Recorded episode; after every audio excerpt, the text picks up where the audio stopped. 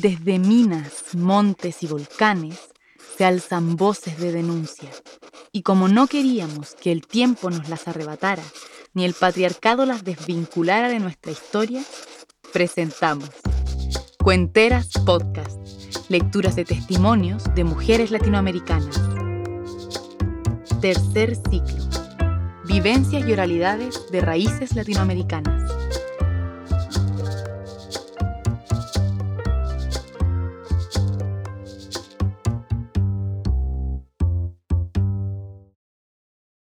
Nos encontramos en Potosí, Bolivia. El sol anuncia el día sobre el paisaje café anaranjado de Pulacayo, murmurando la guerrida historia que hizo de este tesoro natural el paraíso de quien buscó la riqueza en la tierra. Esta zona minera es fundamental a la hora de comprender la trayectoria socioeconómica de Bolivia en los albores del siglo XX, y es aquí, en los altos terrenos andinos, que un 7 de mayo de 1937 brotó como una semilla Domitila Barrios de Chúngara.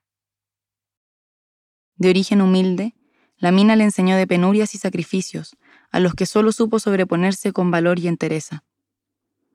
Poco antes de cumplir los diez años, sufrió la muerte de su madre, pérdida que sume a su padre, ferro dirigente sindical y combatiente de la Guerra del Chaco, en el dolor bohemio de la noche. Mientras tanto y en silencio, Domitila pospone la tan amada infancia para responsabilizarse de sus cinco hermanas y de los cuidados de su hogar. Años después encuentra a su compañero, a quien seguirá y cuidará fielmente, codo a codo en el trabajo y la lucha por una vida justa en la mina. Es madre de once hijos, de los cuales le sobrevivieron siete. Las injusticias que observa en su entorno la llenan de preguntas, sus pensamientos parecen buscar en las raíces de la historia de su tierra la razón de la desigualdad que tanto ella como sus pares viven a diario. Así, Domitila comienza a hablar, a comentar con otras mujeres la explotación laboral a la que tanto ellas como sus compañeros se ven forzadas. En las palabras descubre un arma poderosa, que junto al quehacer común le devuelven un sentido de esperanza lidera actos de protesta y huelgas que actualmente la hacen reconocida como pionera de las mujeres líderes en los movimientos mineros. Desde 1963, participa en el combativo Comité de Amas de Casa de la Mina Siglo XX, organización que agrupa a las esposas de los trabajadores de aquel centro productor de estaño y que se extendió a otros centros mineros, enfrentando las fuerzas represivas de dictadura de Víctor Paz Estensoro, René Barrientos y Hugo Banzer Suárez. Domitila comienza una carrera política como secretaria ejecutiva del comité, instrumento fundamental de apoyo a los sindicatos de trabajadores mineros, bajo los principios de velar por mejores condiciones de vida mediante la organización de todos los sectores involucrados en la lucha de los pueblos, teniendo como pilares fundamentales a la clase trabajadora y al campesinado. Esta organización supo hacerle frente a todas las dictaduras y gobiernos autoritarios durante las décadas de 1960, 1970 y 1980, e influenció fuertemente los acontecimientos políticos del país.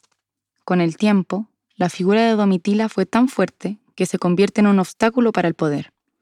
En 1967, acusada de enlace guerrillero, es interrogada y torturada.